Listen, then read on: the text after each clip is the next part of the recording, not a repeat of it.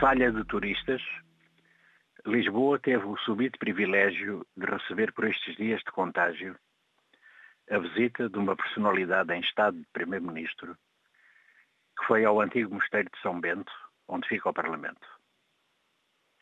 Como vinha em trabalho o protocolo não contempla, escusou-se de discursar para o hemiciclo, onde se sentam os deputados com máscaras, e por causa disso não utilizou a porta que faz a ligação com o jardim por onde os mais íntimos podem aceder à residência oficial do chefe do governo português, no mesmo condomínio.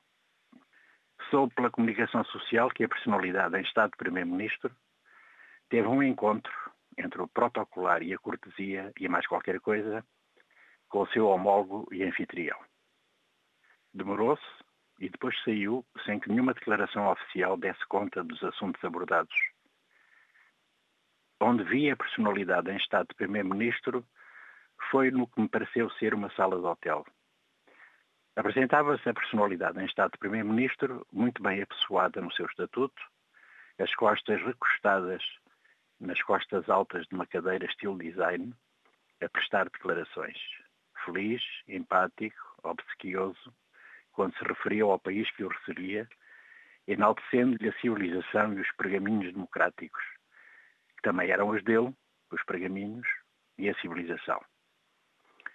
Depois, muito cândido, como Voltaire nunca foi, a personalidade em estado de primeiro-ministro começou a discorrer sobre os respeitos que uma democracia a sério, como a do seu país e a daquele que visitava, devem vigorosa e implacavelmente cultivar.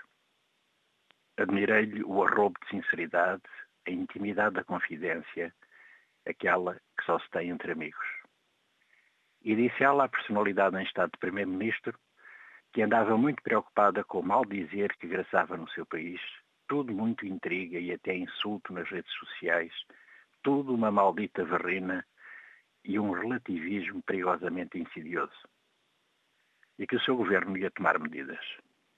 Às crianças põe-se piripiri na língua quando dizem palavrões. A personalidade em estado de primeiro-ministro foi muito spicy.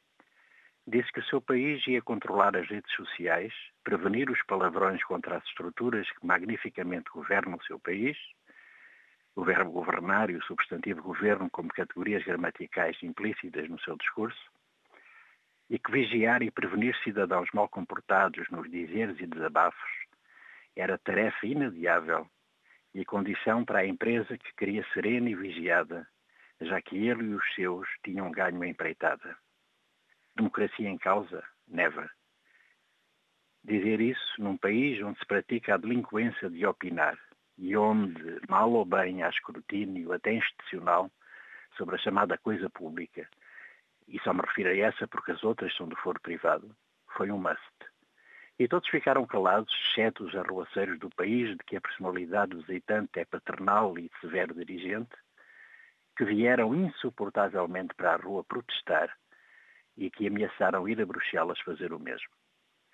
Foi bonito de se ver, Escuso-me de invocar a CPLP, referir diplomacias de influência, lembrar sequer regras de etiqueta.